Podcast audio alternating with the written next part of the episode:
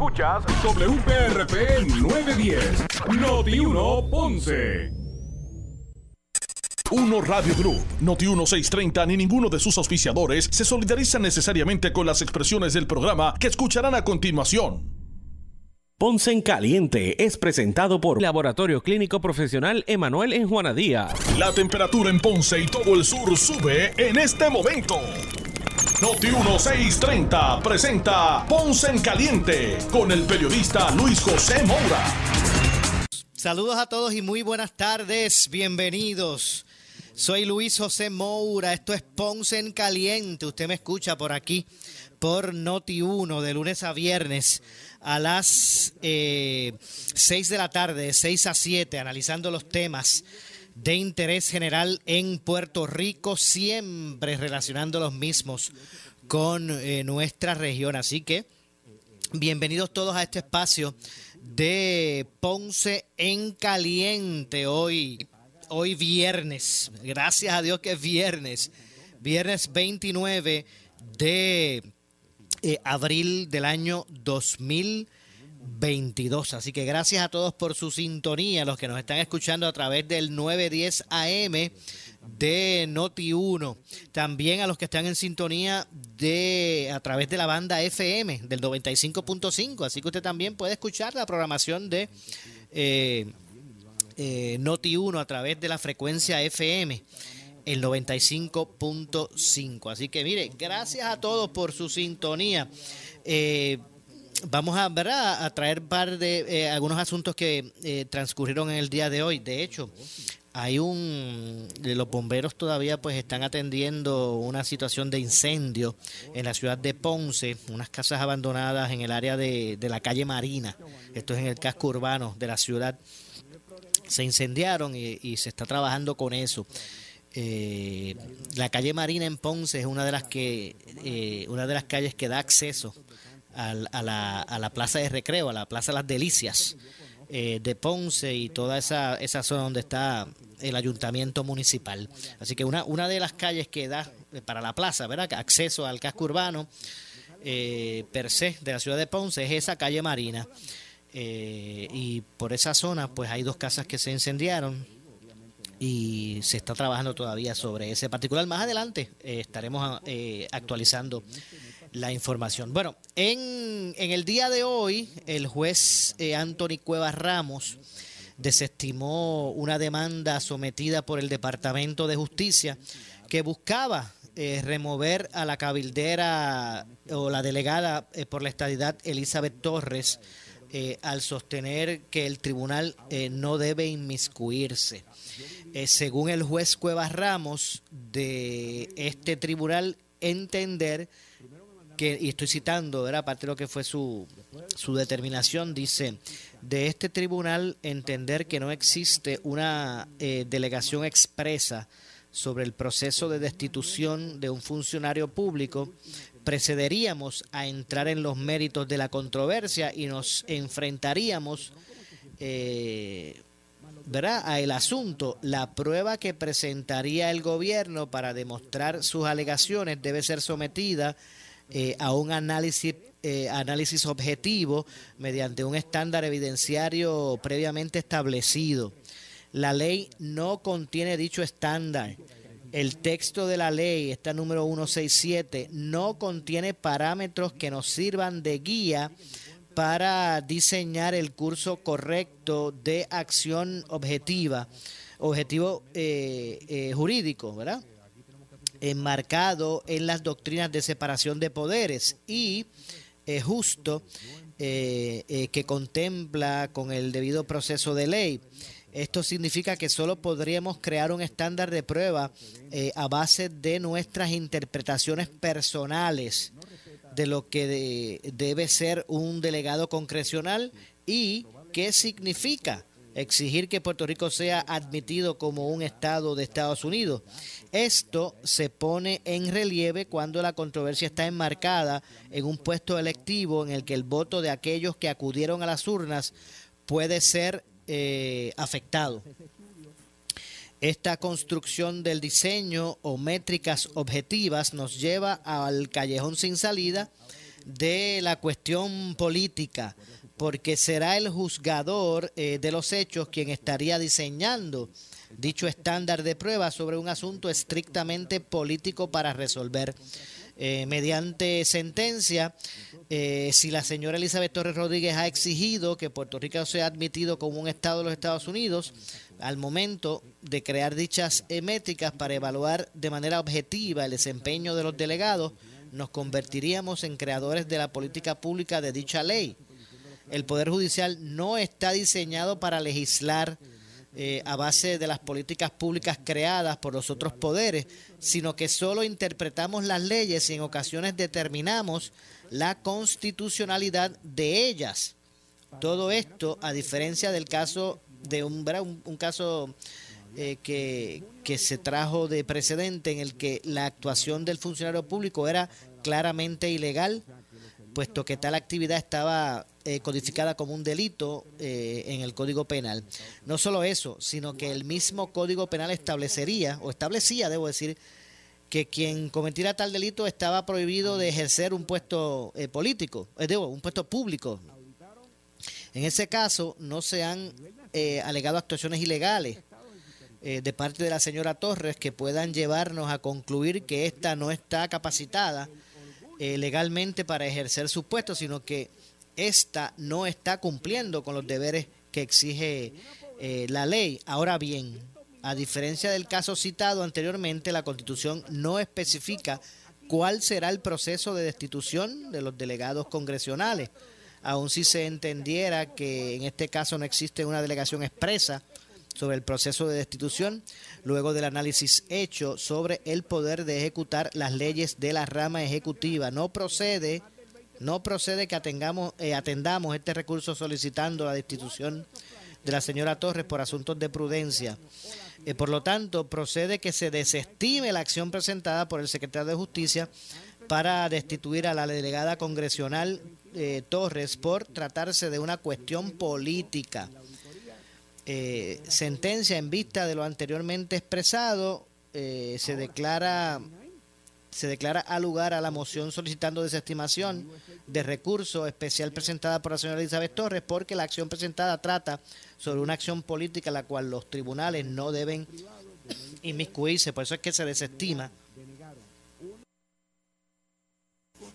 El, el, caso que presentó el Departamento de Justicia. Así que le leí básicamente lo, lo que expuso el juez Anthony Cuevas para sustentar su, su determinación. Así que, eh, adjudicado el caso en esa instancia, vamos a ver lo que hace, el, lo que, qué determinación toma justicia. De hecho, ante esta situación, a ver si encuentro por aquí las declaraciones de, de Domingo Emanueli eh, ante, ante este asunto.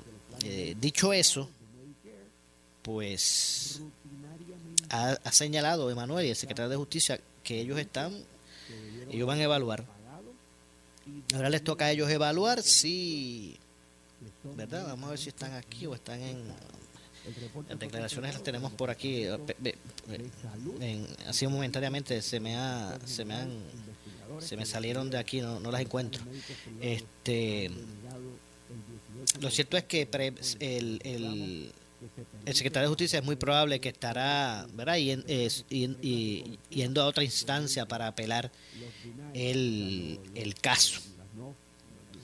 Así que vamos a ver si por aquí, ok, final, ya bueno, como que momentáneamente se me han ido, pero bueno, cuando las cuando las pueda identificar, pues estaré haciendo alusión a las mismas. Así que, eh, bueno, aquí está la tenía aquí de frente. Bueno, el secretario de Justicia, ante esa determinación de eh, Anthony Cuevas, el juez Anthony Cuevas, pues Domingo Emanueli eh, Hernández informó hoy que considera apelar la determinación del juez Anthony Cuevas de desestimar el recurso especial eh, mediante el cual solicitó la destitución de la cabildera delegada congresional Elizabeth Torres por su incumplimiento craso, según él lo ve, eh, con los deberes y funciones del cargo para el cual fue electa. Y voy a citar por aquí, ¿verdad? Ahora en esta ocasión lo que dijo, lo que dijo Emanueli a juicio del secretario.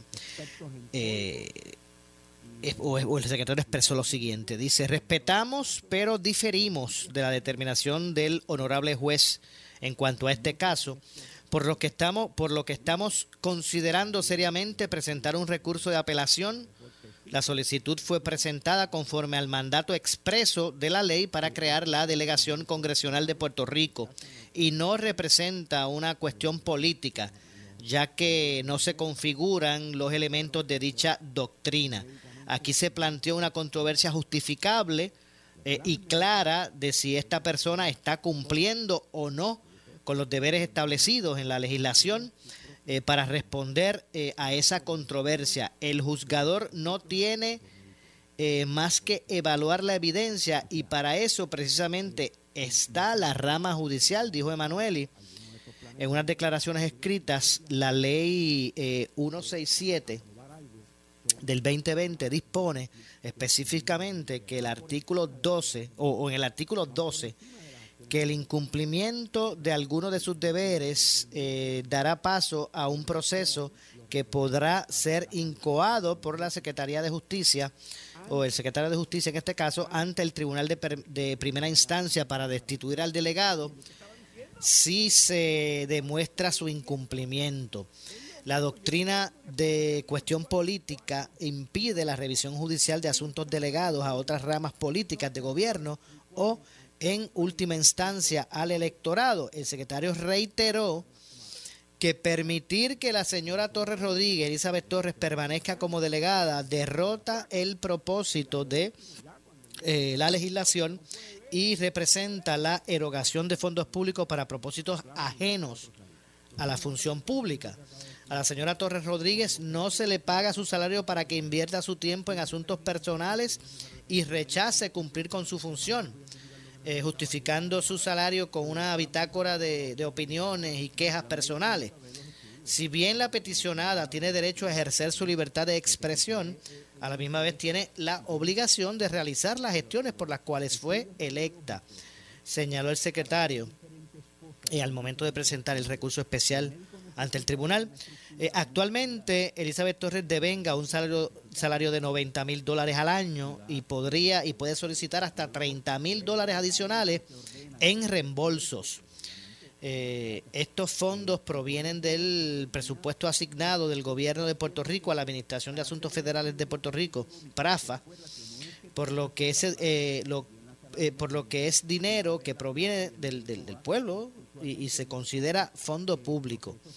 Continuó ¿verdad? argumentando el licenciado Emanueli en respuesta a, lo que fue la determinación del juez. De acuerdo a la ley 167 del 2020, para cumplir con el mandato de los electores, los delegados congresionales tienen el deber de exigirle al Congreso Federal que respete y haga valer el resultado del plebiscito del 2020 con el fin de que se evidencie lo encomendado los delegados tienen que presentar un informe sobre los, sus gestiones al gobernador eh, cada 90 días. Sin embargo, en sus informes la delegada se concentra en criticar y rechazar el plebiscito. Asimismo, en aras de eh, degradar la importancia de la votación, Torres Rodríguez solicitó la disolución de la delegación a la que pertenece y la celebración de un nuevo plebiscito. Este reclamo es completamente contrario al juramento que hizo para hacer valer el plebiscito del 2020. Eh, como otra eh, acción eh, que demuestra el incumplimiento de la delegada, se señala que ésta decidió unilateral, unilateralmente no entregar el tercer informe impreso y en cambio publicó un video en su página electrónica con tal acto obvió el mandato expreso de ley y no cumplió con su responsabilidad eh, estatutaria de presentar ante el gobernador un informe sobre sus gestiones para exigir al Congreso eh, la admisión de Puerto Rico como Estado. Pues lee parte de, de, esa, de lo que fueron los, los argumentos del secretario de Justicia. Así que bueno, sí que esto, esto pica y se extiende. Eh, es muy probable que continúe en un foro, eh, en otro foro, correspondiente el secretario con este con este reclamo. Pero de hecho, el gobernador de Puerto Rico también también eh, eh, reaccionó a esta determinación. Eh, y en ese sentido vamos también a escuchar lo que dice el gobernador ante la determinación de, del juez Antonio Cuevas. Así que tras ese, esa desestimación de, de, esta demanda que presentó el Departamento de Justicia en busca de destituir a Elizabeth Torres, ante lo que fue la desestimación de ese pedido, el gobernador Pedro Pierluisi eh, alegó en el día de hoy que la ley eh, que crea o faculta a los cabilderos eh, o delegados, debo decir, por la estabilidad, es más clara que el agua, por lo cual no está de acuerdo con la desestimación judicial del caso eh, contra Elizabeth Torres. Vamos, para efectos del análisis, vamos a aprovechar para escuchar precisamente lo que dijo el gobernador al respecto. Bueno, yo no he, yo no he tenido la oportunidad de leer la, la sentencia, o sea, la, la decisión del, del juez, pero a base de lo que conozco del tema, eh, no estoy de acuerdo con ese resultado. Eh, para mí eh, es obvio que la delegada no está cumpliendo con su deber, según claramente establecido en esa ley. Esa ley expresamente indica que el deber de cada delegado o delegada es abogar por la estabilidad, eh, principalmente pues en el Congreso, ante el Congreso, que es donde esto se está atendiendo. Eh, y es obvio que eso no es lo que ha estado haciendo eh, en esa delegada. Así que veremos qué, decide hacer justicia. Justicia tiene que evaluar la, sentencia, la, la, decisión detenidamente y entonces determinar si procede a apelar el caso. Eso está en manos de los abogados de justicia, los, abogados que están a cargo del caso, pero yo de entrada digo que eh, la, la, ley es, es, más clara que el agua y que aquí el deber es obvio y que se ha incumplido. ¿Y si judicialmente no se puede hacer nada, se puede hacer algo de otra manera o no? Bueno, esta, eh, justicia está procediendo como debe ser. Eh, básicamente eh, hacer cumplir la ley y, y, y, son los tribunales los llamados a así hacerlo. Así que vamos a ver cuál es el próximo paso que toma justicia, pero esa es mi reacción a esa decisión. Gracias, la, el, la, ley como está eh, le daba herramientas a justicia hacer el planteamiento que hizo el tribunal. Porque sí, definitivo. La ley. La, la, la, remoción, pero como sí. el tribunal plantea de que es una, una controversia política. No, no, pero es que, es que esto no es político. Lo que es, es interpretar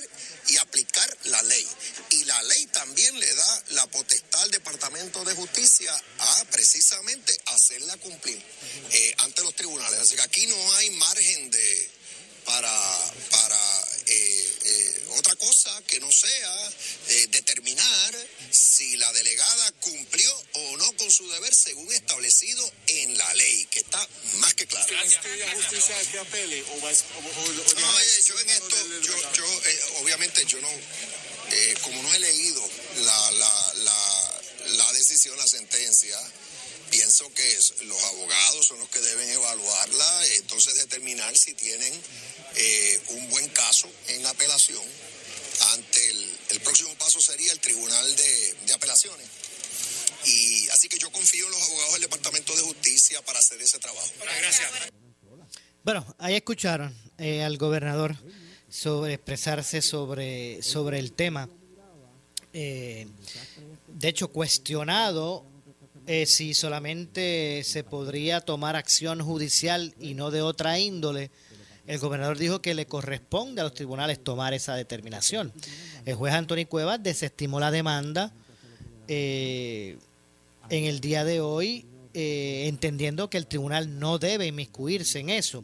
Según el juez Cuevas, de este tribunal entender que no existe, estoy citando, que no existe una eh, delegación expresa sobre el proceso de destitución de un funcionario público, procederíamos a entrar en los méritos de la controversia y nos enfrentaríamos a, la misma, pero eh, pues no es lo que muestra, ¿verdad? Eh, de acuerdo a la interpretación de, de, del juez Cuevas, no es lo que no es que no es lo que demuestra no tan solo la jurisprudencia, sino lo que ellos entienden es un asunto que el cual no debe atender, no debe entrar, ¿verdad? Eh, el, la rama judicial. Así que bueno, vamos a ver lo que ocurre. Eh, y el gobernador pues ya fue, me, me- parece que fue claro.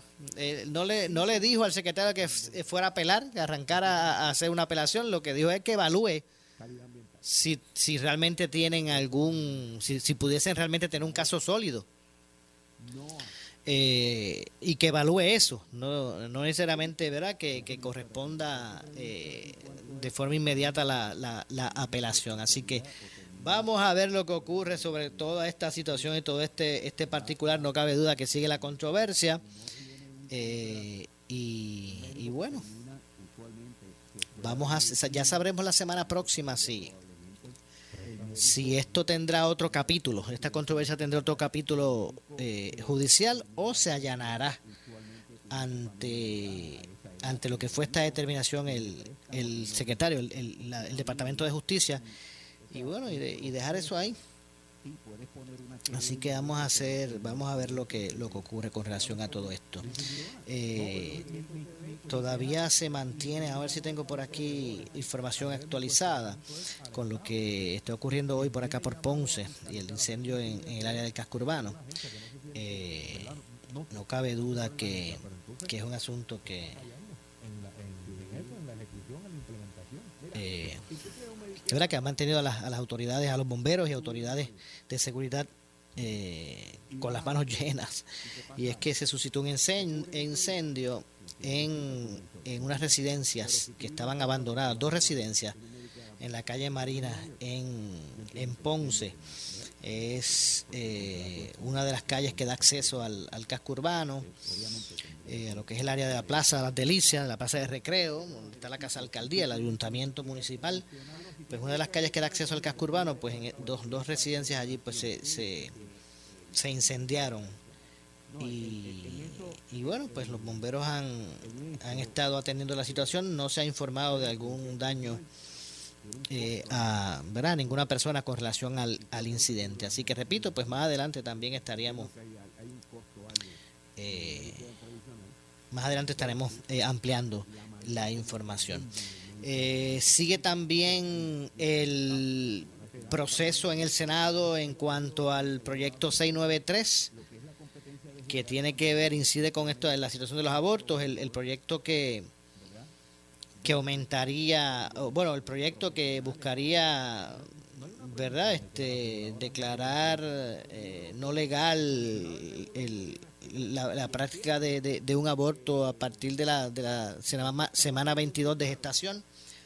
Pues este proyecto, que es el 693, eh, aumentaría, aumentarían los abortos pretende legislar el criterio médico y procura ejercer el poder y el control del Estado contra las mujeres, según las ponencias de, profesionales de salud y expresamente del expresidente del Senado, Eduardo Batia. En la continuación de estas vistas públicas sobre este proyecto, que es el 693, que como dije, limitaría el aborto luego de las 22 semanas de gestación, eh, la doctora Yari Vale Moreno, directora de Planificación Familiar del Departamento de Ginecología y Obstetricia del Recinto de Ciencias Médicas de la Universidad de Puerto Rico, criticó la intención de la medida. Voy a, voy a, a citar por aquí parte de lo que dijo la doctora. Dice, este proyecto no responde a ninguna emergencia al público en Puerto Rico. Eh, impacta negativamente a la salud de la mujer a la vez que impide la buena práctica de la medicina. Tratar de definir la viabilidad a base de 22 semanas es ignorar que la, la capacidad de vida es individualizada y la capacidad tecnológica dispone localmente eh, o la que está disponible localmente no es eh, no es o no se acerca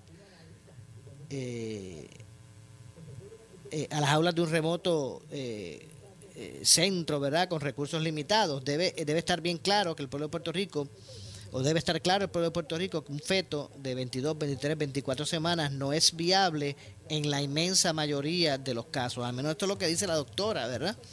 Que se expresó en contra de, de la medida. El que no haya sobrevivido es un caso anecdótico y no se puede establecer como norma dice, dice la doctora, en, caso, en el caso que eso haya ocurrido, añadió que al limitar la fecha de, de terminación de las 22 semanas, se reduce el tiempo disponible para una evaluación completa. Estamos seguros que el proyecto potencialmente precipitaría a muchos pacientes a tomar decisiones rápidas eh, como terminar en, eh, terminar embarazos antes de las 22 semanas por, ¿verdad? por, por y sentir la presión de, que tener que así decidir pues el tiempo se le está acabando se le estaría acabando eso redundaría en un número mayor no menor de abortos sino que mayor eh, de ellos sin verdadera justificación al menos es el punto que, que ella trae con sus argumentos. Por su parte, el presidente del Colegio de Médicos y Cirujanos de Puerto Rico, el doctor Víctor Ramos, se opuso también al proyecto porque la medida interviene en la práctica de la medicina y pretende legislar cómo funciona. El, proyecto, de acuerdo a su punto de vista, pretende legislar cómo funciona una profesión. Y finalmente el ex senador Eduardo Batia arremetió en su ponencia contra los autores de la medida, Joan Rodríguez Bebe y José Luis Dalmao, Tomás Rivera Chats, Albert Torres, Ramón Ruiz Nieves y Keren Riquelme, que son los proponentes de la medida. Y cito, dice, eh, a los autores de esta medida eh, y a los que la apoyen, permítanme recordarles lo que es realmente, lo que, lo que la ley realmente significa. Y eso lo vamos a hablar luego de la pausa. Así que. En breve le echamos más leña al fuego. Caliente. En breve le echamos más leña al fuego en Ponce en Caliente por Notiuno 910. Anuncio importante de Primary Medical Center para la comunidad de Ponce y todo Puerto Rico. La pandemia continúa. Protégete ahora. No esperes a contagiarte con COVID-19. Las vacunas salvan vidas. Para más información sobre cómo protegerte, te puedes comunicar con uno de nuestros centros de vacunación de Primary Medical Center. Ponce Plaza del Caribe, 939-313-2505. Ponce Calle Ferrocarril, 787-259-7219. Vacunarte salva vidas. Vacunate ya. Por su calidad de servicio. Por su conveniente horario. Así es el Laboratorio Clínico Profesional Emanuel, siempre brindándote un servicio de excelencia, con tecnología precisa y avanzada para un resultado confiable. Un laboratorio completo. Y los resultados los recibo rápido y hasta por email. Con servicio a industrias y también a domicilio. Haz de Laboratorio Clínico Profesional Emanuel tu laboratorio de confianza. Ese es el mío. Y el mío también. En Juana Díaz, llámenos al 260-5504 o al 580-0080. Vivir con la enfermedad de Parkinson no es fácil. El Parkinson es una enfermedad crónica que crea nuevos retos al progresar. Los síntomas pueden empeorar, haciendo más difícil controlar los movimientos. Si tú o un ser querido tiene Parkinson, podría ser momento para conocer más. Habla con tu médico y llama al programa Muévete por el Parkinson al 1866-642-7435 y recibe gratis tu paquete educativo 1866-642-7435. Auspicia API. En Adriel tenemos el inventario Toyota más grande de todo Puerto Rico y con las ofertas que necesitas, Corolla y Corolla Hatchback con pagos desde 129, RAV4 y CHR con pagos desde 193. Además te damos cero pagos hasta junio 2022, bono de hasta 4000 en los modelos Highlander, Forerunner, Tacoma y Tundra y mantenimiento gratis. Visítanos en Adriel Dorado, Río Grande o Barranquitas. Aquí somos Toyota. Llama hoy 419 mil 419 mil. Llevo años con este dolor y molestia en la rodilla. Mi vecino dice que me opere, que quedo nuevo. ¿Será? En Auxilio Mutuo contamos con la cirugía robótica rosa para ortopedia, una tecnología más precisa con una recuperación más rápida. Asegura tu salud con la más avanzada tecnología para el diagnóstico y tratamiento y los mejores profesionales médicos. Hoy más que nunca, pon tu salud al día con Auxilio Mutuo, el gran hospital de Puerto Rico. Somos Noti 1630. Noti 1630. Primera fiscalizando. En breve le echamos más leña al fuego en Ponce en Caliente por Noti 1910. Por su calidad de servicio. Por su conveniente horario. Así es el Laboratorio Clínico Profesional Emanuel, siempre brindándote un servicio de excelencia con tecnología precisa y avanzada para un resultado confiable. Un laboratorio completo. Y los resultados los recibo rápido y hasta por email. Con servicio a industrias y también a domicilio. Haz de Laboratorio Clínico Profesional Emanuel tu laboratorio de confianza. Ese es el mío. Y el mío también. En Juana Díaz, llámenos al 260-5504 o al 580-0080. El área sur está que quema. Continuamos con Luis José Moura y Ponce en Caliente por el 910 de tu radio. Bueno, estamos de regreso, estamos de regreso. Soy Luis José Moura. Esto es Ponce en Caliente. Usted me escucha por aquí por Noti1 de lunes a viernes eh, a las 6 de la tarde, de 6 a 7, analizando los temas de interés general en Puerto Rico. Y hablábamos sobre el proyecto eh, del Senado relacionado a lo- a- al aborto. Uno de los que hoy estuvo en el proceso de vista fue Eduardo Bate, el expresidente del Senado. Se expresó en contra de la medida. De hecho, fue específico y, se, y dirigió unas palabras a los autores de este proyecto. Eh, y voy a citar por aquí más o menos. Dice, a los autores de esta medida y a aquellos que la apoyen, permítanme recordarles lo que esta ley realmente significa. Eh, que cada uno de ustedes han determinado que de ahora en adelante ustedes y el Estado tienen el poder y el control supremo sobre el cuerpo de cada mujer puertorriqueña. Que ustedes rigen sobre el cuerpo de todas las mujeres que hoy nos escuchan, de sus madres, sus hijas, sus hermanas. Con un voto a favor de esta medida, ustedes están diciendo que saben mejor que ellas mismas sobre cómo decidir sobre su vida, su futuro, su salud. Cada uno de ustedes, si votan a favor, harían eh, o habrían levantado el dedo y señalado a la cara a cada mujer puertorriqueña y le habrían dicho que cualquier decisión que ellas tomen eh, contraria a esta ley significará que merecen la cárcel, que son asesinas, eh, sin ninguna consideración a su realidad, a su entorno y a las circunstancias terribles y traumáticas que muchas de eh, muchas eh, veces llevan a una mujer a terminar un embarazo. Eh, en el Puerto Rico que todos anhelamos, y estoy citando las palabras de Eduardo Batia en, en, ¿verdad? en las vistas públicas de este proyecto, dice, en, en Puerto Rico, o el, o el Puerto Rico que todos anhelamos es uno donde las mujeres puedan tomar decisiones médicas y no eh, de manera eh, no informada, segura y sin miedo. El Puerto Rico que todos anhelamos es el pueblo, es un pueblo donde no hay abandono infantil, donde no hay incesto, donde los casos de violencia sexual sean cada vez menos. A eso es que estamos llamados a legislar, no a criminalizar las mujeres y los doctores. Si de verdad queremos proteger a los niños, protejámoslo, eh, eh, legislando para, para agilizar las eh, adopciones, para dar los recursos verdaderos que provean asistencia social a nuestros niños abandonados, a los niños abusados, eh, los seis de cada diez niños puertorriqueños que viven en pobreza en esta isla, aquellos con serios problemas de salud mental, a los niños de educación especial y dejémonos eh, y dejemos esos eh, eh, circos electoreros. La fiebre no está en la sábana, dijo Batia. El problema y los derechos de nuestra niñez no se no se resuelven atropellando a la mujer puertorriqueña y poniéndole nuevamente el yugo eh, alrededor de su cuello, sentenció el expresidente del Senado de Puerto Rico. Así que eso fue lo que dijo Batia, Eduardo Batia, sobre esta sobre esta medida. De hecho, se, se registró un, un, un incidente, eh, ¿verdad? Una acalorada eh, eh, ¿verdad? argumentación entre el secretario de Justicia, Domingo Emanuel, y, y, y la representante Rodríguez, la senadora Rodríguez Bebe, que es una de las, de las proponentes de esta medida.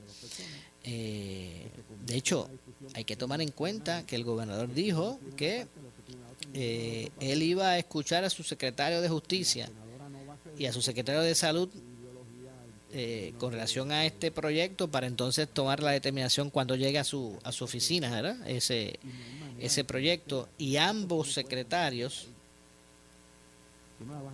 eh, pues han, se han expresado en contra de esta medida. Otro de los que se expresó, se expresó en contra eh, a la- al proyecto eh, fue la, la ACLU, la eh, eh, eh, Unión Americana de Libertades Civiles. Se, se opuso hoy también a este proyecto, al, 69 al 693.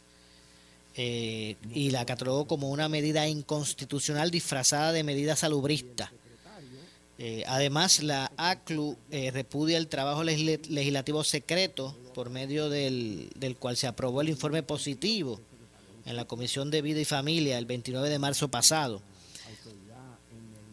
En la exposición de motivos se indica incorrectamente que en el caso, hay un caso que se cita, eh, Parenthood versus, versus Casey del 92, eh, autoriza al Estado a restringir el derecho del aborto lu- luego de las 22 semanas de gestación del feto, creando una sola eh, eh, eh, excepción cuando la vida de la madre está en peligro. Casey, no, ese caso eh, eh, no resuelve lo que la exposición de motivos adelanta, sino que además va más allá al señalar que una alegada justificación médica basada en posturas personales y moralistas eh, son inconstitucion- inconstitucionales e ilegales, ya que crean una carga indebida sobre el derecho reproductivo de la mujer. Eso fue lo que expresaron los de la ACLU, que también hablaron ¿verdad? sobre otras cosas. Vamos a ver si más adelante pues hacemos esa reseña, pero lo cierto es que, como dije, hubo hubo un verdad Eh, un incidente ¿verdad? Una, argu- una argumentación de, de, de palabras entre Rodríguez Bebe y el secretario de Justicia con relación precisamente a, a, esto, una, una calorada de posición, ¿verdad? También en, en las vistas públicas sobre este proyecto, que limitaría, como dije, el aborto en, eh, a partir de las, de las 22 semanas entre lo que es la senadora Rodríguez Bebe y el secretario de Justicia. Así que, el, y voy a citar por aquí a Emanuel, Emanuel dijo que el problema principal de la medida es que elimina el juicio médico para determinar eh, cuándo un aborto es viable o no. Eh, durante su deposición se enfrentaron en ocasiones tanto el secretario eh, como la senadora, eh, quien en varias ocasiones no le permitió al secretario de Justicia contestar las preguntas. Usted no me puede poner aquí una mordaza. Usted me preguntó a mí y yo le contesto con mucho respeto, dijo el secretario. Eh, y me habló de una presunción y esto es una pregunta incorrecta porque esta ley no habla de presunción, esta ley habla de que será considerado viable y si se habla de presunción es una presunción jure, de jure, no puede ser eh, ni rebatible. Pero, pero vamos a escuchar parte de, de lo que fue esa, esa dinámica. A ver por acá sí. Vamos a escuchar parte de lo que de lo ocurrido. porque creo que toda vida es Pues mire, yendo a su pregunta de sobre la sobre la presunción, le invito a que visitemos la página 5 de su proyecto. secretario vamos a ir Pero usted, me- usted me hizo una pregunta, usted me tiene que dejarle contestar. secretario yo no permiso Ah, no, no. Estamos hablando, me refiero al, al reglamento sección secretario 38. No, no, secretario no estamos tratando Usted no me puede poner a mí aquí una mordaza. secretario Usted me preguntó a mí claro, y yo le contesto por usted supuesto que no y yo y le- me habló de la presunción y eso es una pregunta incorrecta, porque esta ley no habla de presunción. Esta ley habla de que será considerado viable y si se vaya a la presunción es una presunción jure, jure, no, no, no puede ser ni rebatible. Mire lo que estamos hablando. secretario y yo le voy a decir que vamos a llegar a ese punto como Sí, ya le pero dije llega, pero usted empezó a preguntar y yo pues, quiero contestar. Lo que yo quiero, lo que yo quiero es que el respeto corra pareja, parejo de usted hacia mí y mío hacia usted. secretario con todo el respeto pero aquí en todo momento yo le he estado tratando a usted con respeto Sí, pero me ha coartado, me, ha esta- me ha coartado el derecho a expresión. Te lo estoy Secretario, la presidencia lleva un orden de preguntas y quiere que usted responda a las preguntas que se están haciendo. Usted va a tener tiempo, después que yo haga todas las preguntas, de aclarar lo que usted entienda necesario. Pero yo, y yo quiero que usted sepa, secretario, Yo me siento, mire, yo me siento de verdad este, intimidado en la forma que usted me está preguntando y llevo cuarenta y pico años este, postulando a los tribunales. Y usted prácticamente, cuando usted llegó aquí, lo primero que dijo es que había el careo. Y usted lo que quiere es guiar mis contestaciones para que yo le conteste de una forma y yo tengo que respetar, porque yo me debo al pueblo de Puerto Rico.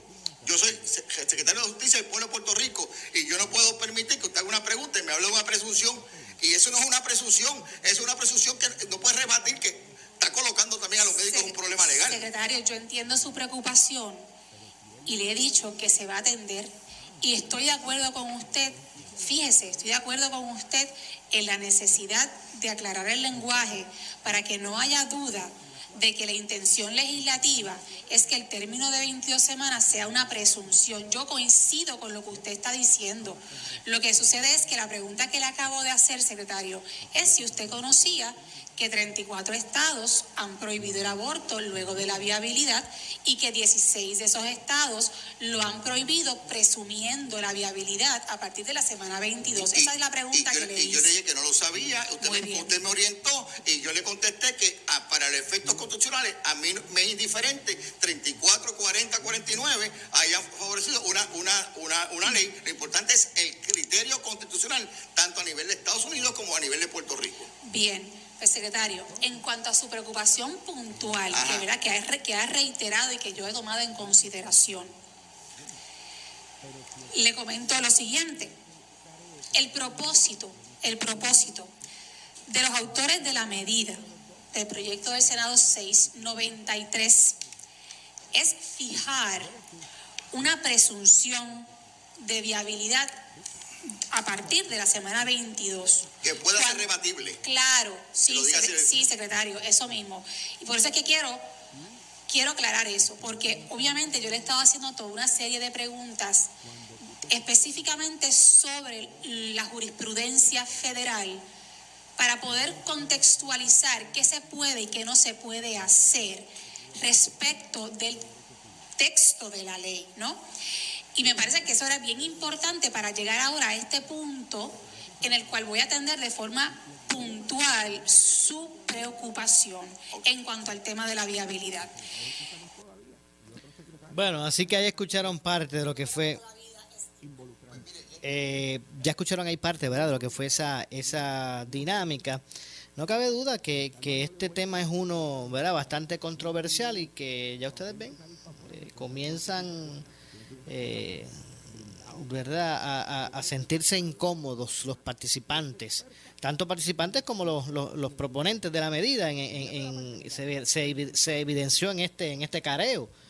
¿verdad? Y esta situación pues que trajo eh, el, el- el secretario de Justicia a preguntas de Rodríguez Bebe, la senadora de hecho eh, luego dijo que coincide con, con aclarar el lenguaje sobre la presunción de la viabilidad de un feto luego de las 22 semanas. Nada, que estos procesos lucen, estos procesos en la, en la Cámara pues, pues son ¿verdad? bien controlados por los legisladores que son los que fueron los electos allí y obviamente pues eh, hay eh, uno cuando pues está de, eh, de- deponiendo pues a veces eh, siente esa esa esa esa esa línea estricta que a veces los legisladores quieren llevar pero bueno el, el, secretario puso su punto y pa- aparentemente caló eh, por lo que posteriormente pues expresó eh, precisamente Rodríguez Bebe luego de, de- toda esta situación.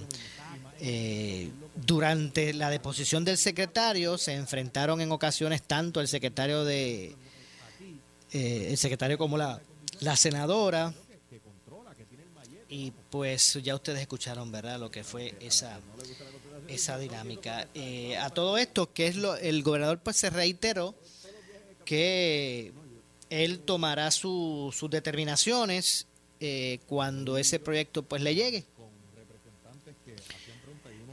Eh, yo imagino que el gobernador debe estar, como dijo ayer aquí, ustedes escucharon ayer aquí a, a, a el pastor René Pereira, hijo, decir que el gobernador debe estar prendiendo velones para que no para que eso no se apruebe, pero tendrá, que, que determinar.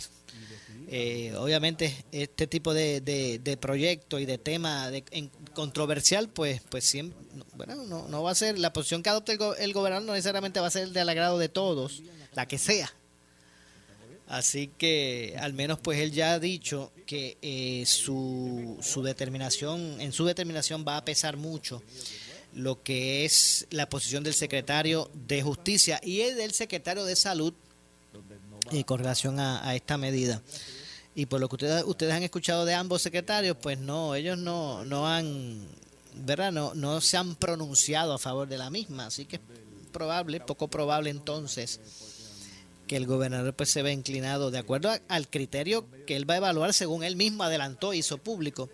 Pues no parece que, que, estaría verdad inclinándose en firmar esa medida al menos como está verdad y no sé qué, cambio pudiese no creo que haya un cambio que pudiese este eh, verdad porque de lo contrario estaría eh, estaría tal vez este pues perdiendo el espíritu de lo que, han buscado establecer los, los proponentes aunque aunque la presidenta de esta comisión que ustedes acaban de escuchar en su en este careo con el secretario eh, eh, Joan Rodríguez Bebe no descartó que se hagan enmiendas a este proyecto. Eh, no lo descartó así que vamos a escuchar Vamos a escuchar parte de lo que de lo que expresó al respecto. Hoy estamos en el segundo día de vistas. Eh, mañana es el tercer día de vistas y el próximo viernes estará con nosotros el secretario de Salud. En el día de hoy estarán principalmente los grupos opositores de la medida. Mañana sábado estarán los grupos que favorecen la medida.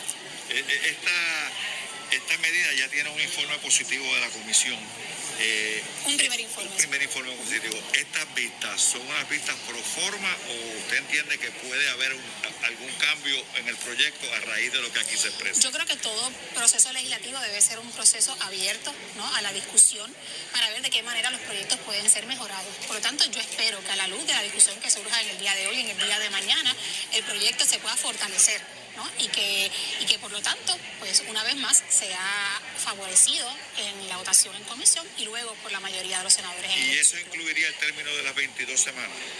Pudiera ser que sí, pudiera ser que no. Sabemos ya de antemano que el término de 22 semanas es un término eh, que ha sido, eh, que ha pasado el crisol del examen constitucional. 16 estados, jurisdicciones de Estados Unidos, han legislado para prohibir el aborto a partir de las 22 semanas de gestación. El Tribunal Supremo de Estados Unidos ha reconocido legislación que establece el término inclusive anterior de 20 semanas como el término para hacer una evaluación médica a la mujer para determinar si el bebé es viable o no es viable. Por lo tanto, no hay un problema realmente con la constitucionalidad de fijar el término de 22 semanas como un término desde el cual se presume que ya ese bebé es viable. Pudiese evaluarse algún tipo de, de precisión en el lenguaje para que quede claro que ese término no es inamovible, sino que es un término a partir del cual se presume que ya ese bebé en el vientre puede vivir fuera de la barriga de la madre. Bueno, ya escucharon a la senadora Joan Rodríguez Bebe. Yo tengo que hacer una pausa. Regresamos con más. Soy Luis José Moura. Esto es Ponce en Caliente. En breve le echamos más leña al fuego en Ponce en Caliente por Notiuno 910. A toda la comunidad de Ponce, sus pueblos limítrofes y sur de Puerto Rico, el CDT y Sala de Emergencia Primary Medical Center anuncia que tenemos disponibles las pruebas de COVID-19 los 7 días de la semana de lunes a domingo de 7 y media M a 7 y media PM. Para mayor información puede llamar al 492-3199 o 492-3197. Nos encontramos en la calle Méndez Vigo número 24 Ponce, sin largas esperas y resultados rápidos. Somos los mejores en servicios de salud para nuestra comunidad. 492-3199 y 492-3197 por su calidad de servicio, por su conveniente horario. Así es el Laboratorio Clínico Profesional Emanuel, siempre brindándote un servicio de excelencia con tecnología precisa y avanzada para un resultado confiable. Un laboratorio completo. Y los resultados los recibo rápido y hasta por email. Con servicio a industrias y también a domicilio. Haz de Laboratorio Clínico Profesional Emanuel tu laboratorio de confianza. Ese es el mío. Y el mío también. En Juana Díaz, llámenos al 260-5504 o al 580-0080. El área sur está que quema. Continuamos con Luis José Moura y Ponce en Caliente por el 910 de tu radio. Bueno, estamos de regreso ya nuestro segmento final. Soy Luis José Moura. Esto es Ponce en Caliente. Usted me escucha por aquí por eh, Noti1, de lunes a viernes a las 6 de la tarde, analizando los temas de interés general en Puerto Rico. Así que eh, ya en nuestro segmento final, un asunto adicional. El gobernador Pedro Pierluisi dijo hoy que todavía no ha, recibido el proyecto que establece la moratoria al pago de, la crudita. Eh, y se expresó precisamente sobre ese asunto. Vamos a escuchar precisamente lo que dijo el gobernador. Según aprobada Cámara y el Senado, pero anticipo Sé que el secretario de Hacienda estuvo en comunicación estrecha con los líderes legislativos en el proceso y que está listo para promulgar el reglamento que la ley eh, requiere eh, para su implantación. Gracias, gracias. Tan pronto me llegue, entonces a, a todas luces parece que yo estaré firmando esa ley. Y entonces, y el secretario, dentro de ese término de 15 días que establece la ley, no va a tener ningún problema para promulgar el reglamento y, que, y asegurarnos de que ese alivio en la reducción de, de una de las tres cruditas que hay aquí, porque son tres, pues le llega al pueblo. Gracias. Bueno, así que la resolución conjunta eh, del Senado, que es la 240, busca pues precisamente suspender temporalmente eh, una de las, de las cruditas, ¿verdad? Por el término de 45 días. La reducción en el costo de la gasolina puede ser entre 4 eh, a 6 centavos por litro, eh, que sería tal, tal vez el, el alivio que se recibiría con este con esta propuesta. Así que de las tres cruditas solamente se elimina una. Digo, no es que se elimina, porque realmente no se elimina, es que se, se, decreta una moratoria, por lo que no se estaría cobrando ese, ese, ese específico, uno de ellos específico de los tres establecidos. Esto por concepto, por, por consecuencia, lo que traería es que pues ahora el, el- litro, eh, como se vende la gasolina aquí en Puerto Rico, que es por litro, eh, pues estaría tal vez, había que reducirle, cuando usted vaya a la bomba, ahora están, no sé si está como en 1.6, algo así, pues entonces si está en 1.6, 1.8 la gasolina, pues entonces bajaría a 1 a 1 o 1.2.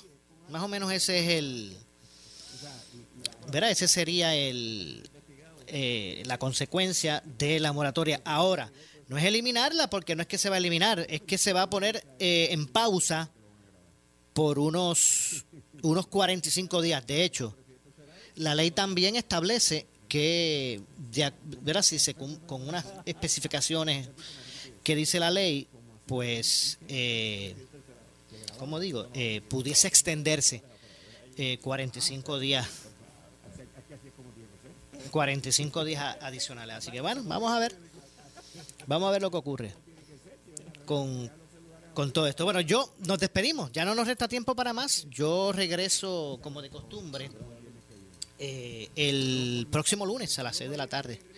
Así que por ahí viene Falú. No- nos vamos. Tengan todos eh, buenas noches. Ponce en Caliente fue auspiciado por Laboratorio Clínico Profesional Emanuel en Juana Díaz. Esta es la estación de Enrique Quique Cruz. WPRP 910 AM. W238DH 95. Solo una estación tiene noticias las 24 horas en vivo. En vivo. No apague el transmisor. Ni repite, repite, repite programas grabados. Por el 630 AM de tu radio y el 94.3 FM.